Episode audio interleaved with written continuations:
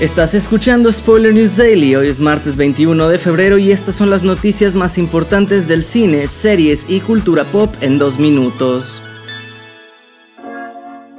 La temporada 4 de Sex Education llegará este año para continuar con las historias de los estudiantes de Moordale. Sin embargo, no todos los personajes van a regresar. Por ejemplo, en Kotigatwa se fue para ser el nuevo Doctor Who y Patricia Allison y Tanya Reynolds tampoco volverán para sumarse a otros proyectos. Pero ahora se sabe que también Emma Mackey, quien interpreta a Miv, está lista para dejar al personaje y explica que tendrá menos protagonismo esta temporada.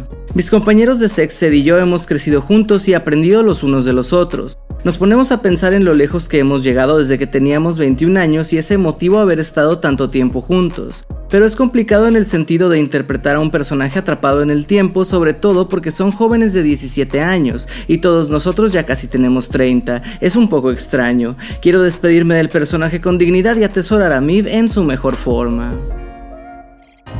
En otras noticias, Liam Neeson, quien recientemente regresó a la franquicia de Star Wars a forma de cameo en la serie Obi-Wan Kenobi, ha criticado este universo por sus ya numerosos spin-offs.